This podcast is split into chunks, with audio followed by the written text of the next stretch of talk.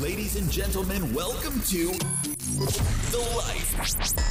Hosted by Shungo.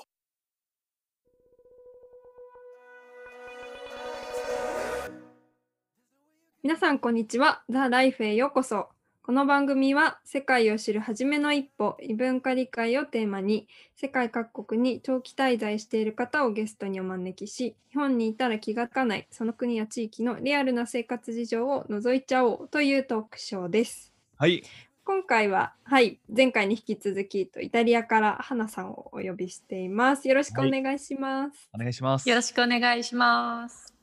えっとエピソード2のお話に入る前に、えっと花さんのまあ SNS だったりだとか、はいいといろいろなあの URL リンク先を概要欄の方に貼っておきますので、えっともし興味がある方いらっしゃったらそちらの方にアクセスしていただければなと思います。であとエピソード2はこれから、えっとイタリアの文化だったり社会についてちょっとお話ししようと思うんですけど、えっとエピソード1では花さんのと今までの経歴だったりイタリアオペラ歌手としてイタリアを選んだ理由だったり、うんについてとお話ししてるので聞いてない方がいらっしゃったらまずはエピソード1から聞いてください。ではでは、早速はい、始めちゃいましょうか。始めちゃいましょう。はい、僕から、あの、うんうん聞きたいことを、どうぞどうぞ。あの、イタリアの食事についてちうょんっと聞きたいんですけど、うんうんうんうん。あの、打ち合わせの時に少し話してたんですけど、なんかそのイタリアって、あの、地域によって全然、イタリア料理っていうくくりじゃなくて、地域によって全然こう、うん本当に食にべるものが違ったりとか、花さんが住んでいるところの、なんか有名、有名な料理っていうか、なんかあるありますか実は最近引っ越したばっかりで、あそうなまんだそこまであそう詳なんでしすくないんですけど。ね。へーなの、で、えーその前に住んでたベローナでもいいですかベローナ、はい。うんベローナだと、えー馬肉を使った料理が有名でした。えーえ、それはなんか肉の料理ってことですかなんかパスタに入れるとかじゃなくそうて、お肉の、パスタじゃなくてお肉の料理でしたね。あ、そうなんですね。へーベローナのパスタ。煮込んだり北とかですか、あそうですそうです煮込み馬肉の煮込み料理、あとなんかミートボールみたいになってたりとかはいが有名でした、えーうんあとその前に住んでたのはミラノなんですけど、はいえーうんうんミラノ、えーパスタというよりあのリゾットサフランサフラン黄色いあのライスミラノフード リアいや、もうそれしか僕は頭に出てこなかった でも残念ながらミラノフードリアはミラノには存在しません。わ。 あーそうなんですね。ふ風ですそうからそうね。ミラノ風ですから風ね。ですから、そうですね。でもその黄色いいリゾットはミラノの、えーミラノ風リゾットって言って有名なミラノの郷土料理です。えー、美味しそうし。そうなんわですねからないけど、美味しそう。食べたくなちゃうでもやっぱり食べ物は北よりも南の方が美味しいですね。あ、あそうなんです、ね。そうなんですねえ取れる食材とかにもよってるってことですか、うん、そうだと思います。やっぱり南南の方が日照時間も長いののでそそのこともあって美味しい食材がある方がやっぱ食べ物美味しいですよね。ナポリのピザとかねもうなんか響響きが美め味しちゃくそちゃ美味しいですよ。う。ナポリのピザ。えー、響きがナもポうダメリだピ。ザ。すごいなんかトマト一つとってもすごい美味しそうわなかるイメージがありますわかるな。そしてその通りです。あー。あそうなんですねそれを裏切らないです。すごいナポリに行った時に食べたナポリピッツァはめちゃくちゃ美味しかったです。へえ。えー、あそうなんですナねポリピザってそのなんていうんですか、マルゲリータなマルゲリータってその種類なのかな。種類あれの、うんうんうんそうです。ナポリピザっていう種類なんですか。ナポリピザっていうのはあの縁がもちもちで、へえ。もっちもちで、パン生地よりもっともちもち。えー、すげへーえ。本当にもっちりです。えー、何乗ってるるんですかそれ。トマトとあチーズとシンプルな感じですか。いや、もうないうんといろんな種類があって、自分が好きな具材が乗ってるピザは食べられ食べることができます。へえ。例えば、へーでもナポリの有名フリアリエッリっていうえー日本のなんか野沢菜みたいな味がするんですけど、野菜 そうそうちょっとだからほっこりする味なんですけどそれはすごいなるナポリ独特へーのなので、うんもしナポリに行くことがあったらそれが乗ってるピザ食べてみるといいかもしれません、もうイタリアは美味しいです、ほど改めてへ美え味しいすごい。 そのイタリア行ったことある人ってなんかそのイタリア料理美味しかったっていう人と本場のイタリア料理より日本のイタリア料理の方が美味しいとかって言うんですけど、それを言われてしまったらちょっと何とも言えないかもしれませんねあなるほやっぱり日本人向けになってるしあと綺麗イタリアの料理ってあんまり綺麗じゃないですよね見見た目がうんで綺麗日本みたいに綺麗に盛り付けしてないしはい別にお皿もこだわってるわけじゃないし、はいもちろん綺麗なレストランに行って、それなりのお値段払えばあ綺麗な映えあのインスタ映えするようなうん はい。お皿が取れあの料理が取れるんですけどでも、うん、普通のイタリアンで美味しいところがそうやって綺麗かちゃんと盛り付けされてるのかって言われるとそういうわけじゃないので。あーうん、なんか日本人の人からするとちょっとがっかりしちゃうところかもしれない。あと、あそう。凝ってない。いい意味で凝ってない。素材が美味しいので、素材の味を楽しむっていうのが、うんイタリアの基本的なスタイル。あーそうなんですね。いやう僕ん的、個人的にはそういうなんかもうそのなんかお皿とかそのなんかうん凝らない感じとか、なんか店の雰囲気とかそれ全部込みでの本場の料理かなって思っうんうんうんちゃうタイプなんうで、んうん。なんか食べたいえでも女子としてはやっぱりちょっとね、可愛い綺麗っていうのも大事じゃないですもか。実際あそう なんか旅行に行くとやっぱりご飯あーみたいな見た目はちょっと気になったりしますね。うんうんうんうん。美味しい、とにかく美味しいし、ワインも美味しいし、うんあう とわーいい生ハム。イタリアに来て一番幸せと感じるのは生ハム食べてる時です。えーあごめん。えっ、と、イタリアに来て幸せと感じるものの一つ。一つでなるほどなるほど一番ではなく て。 へー美味しくて安い。イタリアで日本食ってどうなんですか人気ですか今めちゃくちゃ人気ですよ。えへーそうなんですね。どういう料理見かけますか？寿司です、寿司。おおお寿司なんだ。へーもうイタリアの今、うん昔ミラノに住んでたんですけどその時にうんミラネーゼミラノ人がそうやって冗談を言ってたんですけどもうミラノの郷土料理は寿司だよねっていうくら い寿司寿へー司料理店が各通りにあります。えそんなにあるるんですね。すごい。大人気じゃんえイタリア人、まあ、ヨーロッパ全体にも言えるかもしれないんですけど生魚を食べる習慣ってもともとあるんですかイタリアは地域によっては南の方で海が近いところだと、まうあ、ん食べる地域もあるし食べる人たちもいるけどイタリア全土では全然あのもともとそういう文化があるわけではないです。だけどもう若い人たちの中で寿司イコールクールみたいなへ寿ー司かっこいいっていう嬉しいあ生かしているもそのいけているもうのなんだっていう扱いで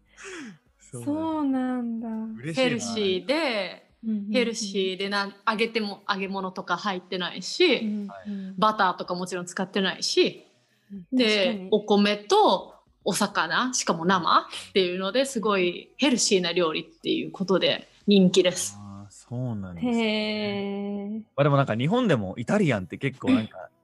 いけてる感じしますけどね。うんクールそのあなのクールなク ール なそう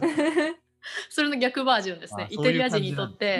ー日本食めっちゃクールです。ちゃんと寿司なんですかあのなんかアメリカとかだ となんかロカリフォルニアロールそうそうそうあのイタリアン日本のイタリアンが日本ナイズされてる人の向とけ一の緒ではあいなるうほんどうなんるほうん一緒です同じ逆バージョンですよね寿司もやっぱりあのヨーロッパイタリアに合うように変わってます。ど。あなあ例えばへー海苔が黒のとか嫌なんですよね、うんこっちの人って。へー黒っていうのそうながんですね食欲をそそらないまあもちろんそうですうん私たちはもう海苔っていう風に認識があるからうんいいけどうんだから裏巻きって言ってそのカリフォルニアロールみたいに寿司の内側あのに中側入れにてそうそうあー海苔が入ってるのはそういうことみたいです。外が黒いと美味しそうじゃなく感じるって。うーん。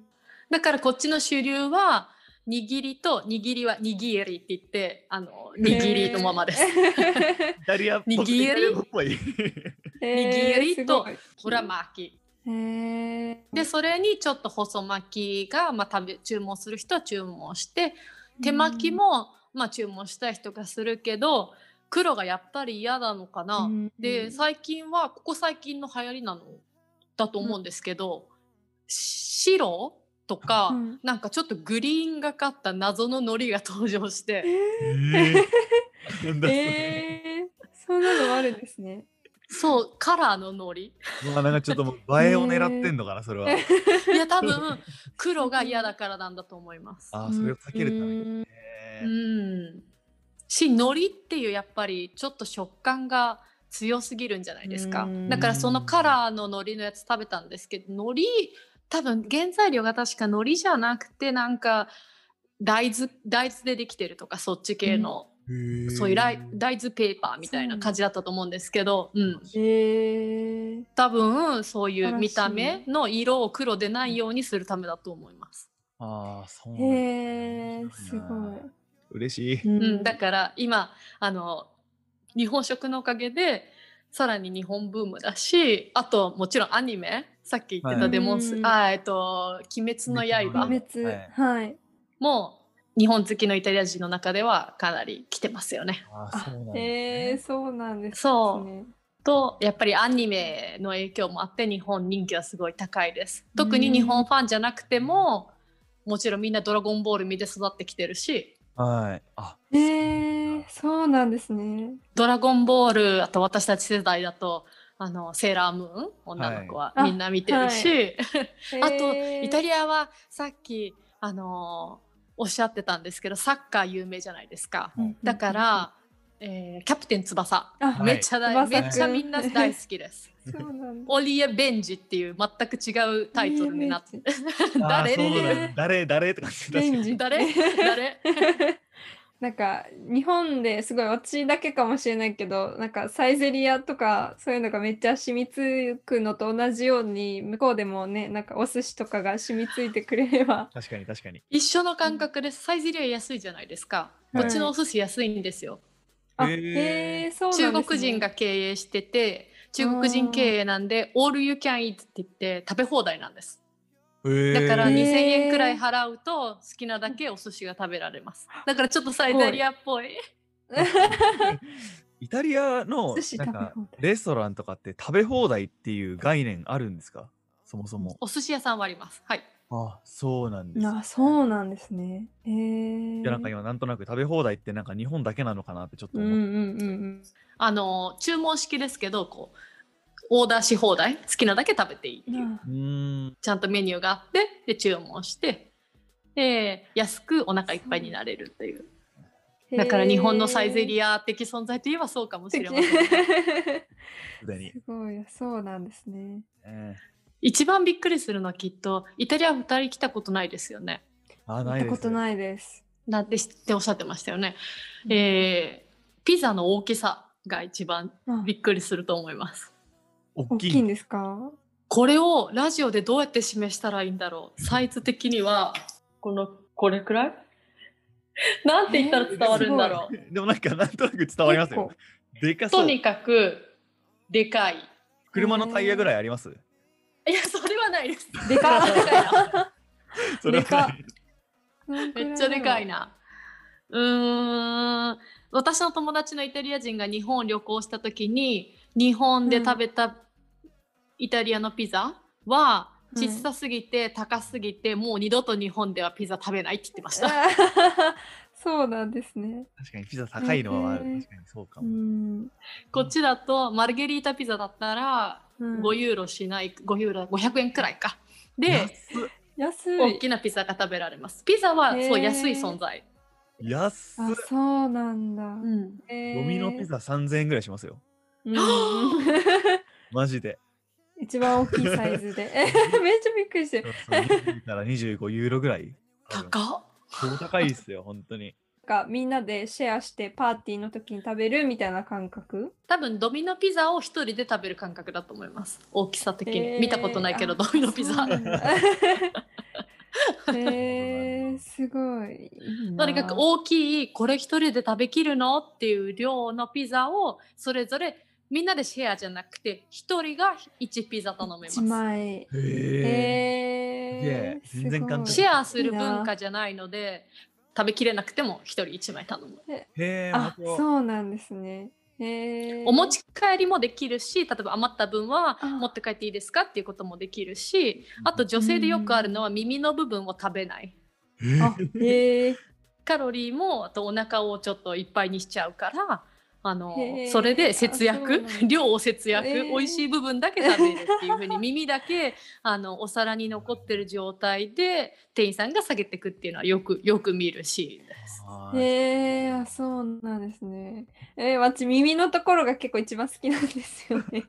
あ、そうだ。珍しいね。 もちもじちゃのあちょっと待ってくださいそこくださいって言って。って言わないと下げられちゃう へえ面白い。いや、もうなんかすごい食の話でだいぶ盛り上がっちゃったんですけうどん、うんうんうんなんかはいはい。ひとみさん、他ありますか聞きたいこと。そうですね私ちょうど今12月今収録してるのが12月中旬本当に半ばなんですけど、クリスマスとかお正月ニューイヤーってイタリアの方はどうやって過ごされてるんですかイタリア人にとってクリスマスは日本人でいうお正月みたいな感覚、うんですごい1年の中で一番大切な行事イタリアの中にバチカンあイイタリアの中にっていう言い方はあれですね、えはいバチカンっていう国がありますよねはい。はいでそれが、えーカトリック教会の総本山なんですけど、うんはいでその周りをイタリアが囲んでいるっていう、うんうんうんイタリアとバチカンは切っても切れない関係っていう歴史をたどってきているので今でもカトリックカトリック教徒が、えー多いですしそういう意味でもやっぱりうーんクリスマスっていうのは一大イベントです。へでー家族とみんへなー過ごすっていうのがイタリアのクリスマスです。そうなんなだるほど、なるほど。ねクリスマスマーケットとかどうどうですかなんかすごいヨーロあッあかわいパいかわいいですよ。マーケットいいっすよねへえ行ってみて。 残念ながら今年はないんですよ。ああ、そうですね。あーやっぱりそうなんですねへえ全土で中止です。去年ベローナにいた時に、うんえークリスマスマーケットがあったんですけどすごい可愛かったです。へえいいじすゃん、ごいイタリアのクリスマスいやとか。洒落てそうされてそうだよね。ででも実は北、あんもっとイタリアよりも北ヨーロッパの方がクリスマスの小物とか可愛いなっていうイメージです。イタリアは割とガチ。えへガチわかりますかガガチーチ。えガチー、ガチなやつ。あのーキリスト教そのカトリックうがんうんうんその近いでとっても大うん切だからうんこうおしゃれで可愛らしいっていうよりもガチな感じですなねん。かもう宗教色が強いみたいな感じですか。うんうん、うんよりマリア様のリアルななんかペンダントとかそういう感じですかあ例えばイタリアのクリスマス飾りで有名なのは例えばツリーとかってイタリアの文化じゃなくて、うんうん、イタリアの独特っていうとジオラマ仕立てになってる、はいうーんとキリストさんが誕生するシーンをジオラマで再現したはいトレゼーペっていうへえ飾りが有名なんです。すげえ人形をうガチだへーんそうガチなんですよ。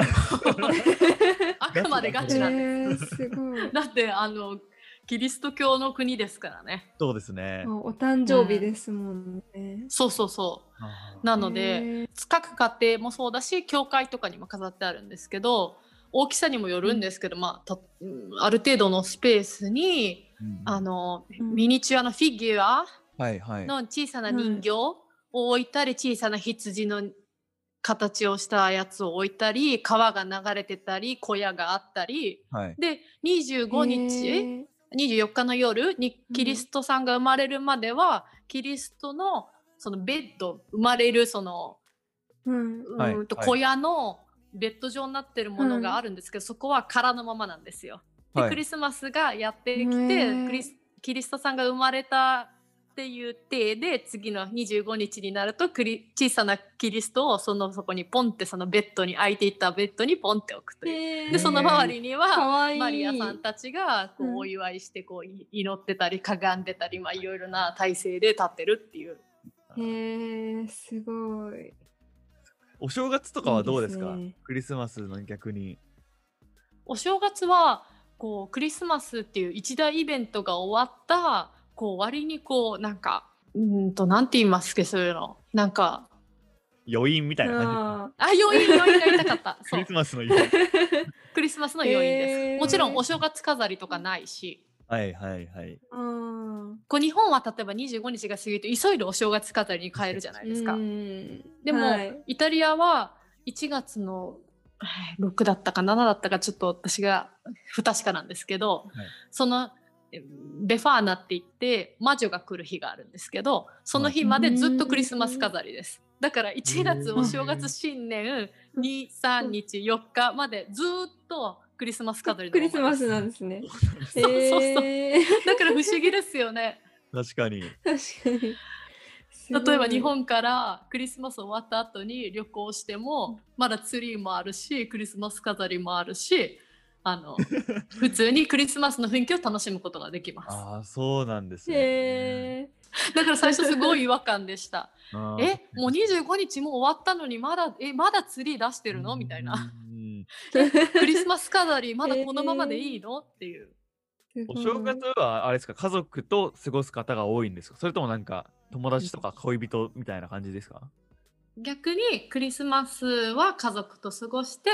えーうんうんお正月はお友達と外に出かけて、あうん、お祝いしてっていうのが一般的ですね。本当にじゃあ逆こなんうですしお静かなへー厳かなっていう雰囲気じゃないです。うーんもうクリスマスの頂点をないんです過ねぎた流れ、流れの余韻の中でくるお正月がやってくるっていう。だから三が日みたいな感覚がないので、はいもうあないんですね1日だけが大切あーでハッピーニューイヤーが終わればうんもうそのお正月雰囲気がもうまたなんかなかったことじゃないけど、はいはいはういーん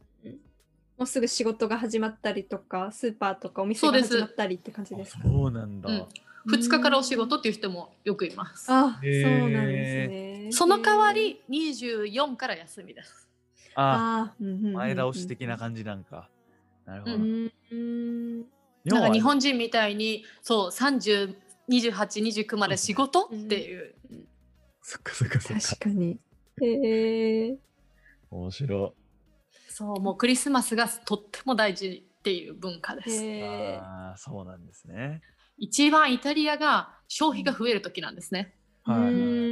クリスマスプンレゼントを友達にもそうだし家族にもそうだしみんなにあげるんですよ。クリスマスプレゼント交換っていうのはクリスマスの行事自体が恋人たちの行事じゃないですか日本人にとって。そうですねう。ん。でもイタリア人にとって、うん、みんなでのおお祭りなのでお祝いなので、うんクリスマスのプレゼントを交換するつまりクリスマスのプレゼント買いに行くってことは経済が動くお金が動く一番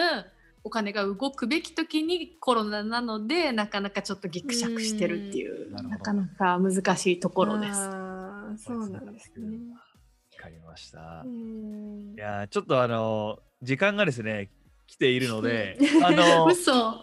もういあの、聞きたかったことを、エピソード3の時にちょっと振り返って聞こうかなとはいわ思かいりま。ますした。はい、ありがとうございます。す。 じゃあ、エピソード2でいろいろイタリアの文化とか社会を聞けたなと思います。エピソード3では、はいえっと実際に花さんがあのイタリアで体験したことだったりだとかはい、についてちょっとお話を聞こうかなと思います。やりますねじ。ゃあ、エピソード2は、はい、ここで終わりにしたいと思います。次回の配信まで、バイバーイ。バイバーイ。バイ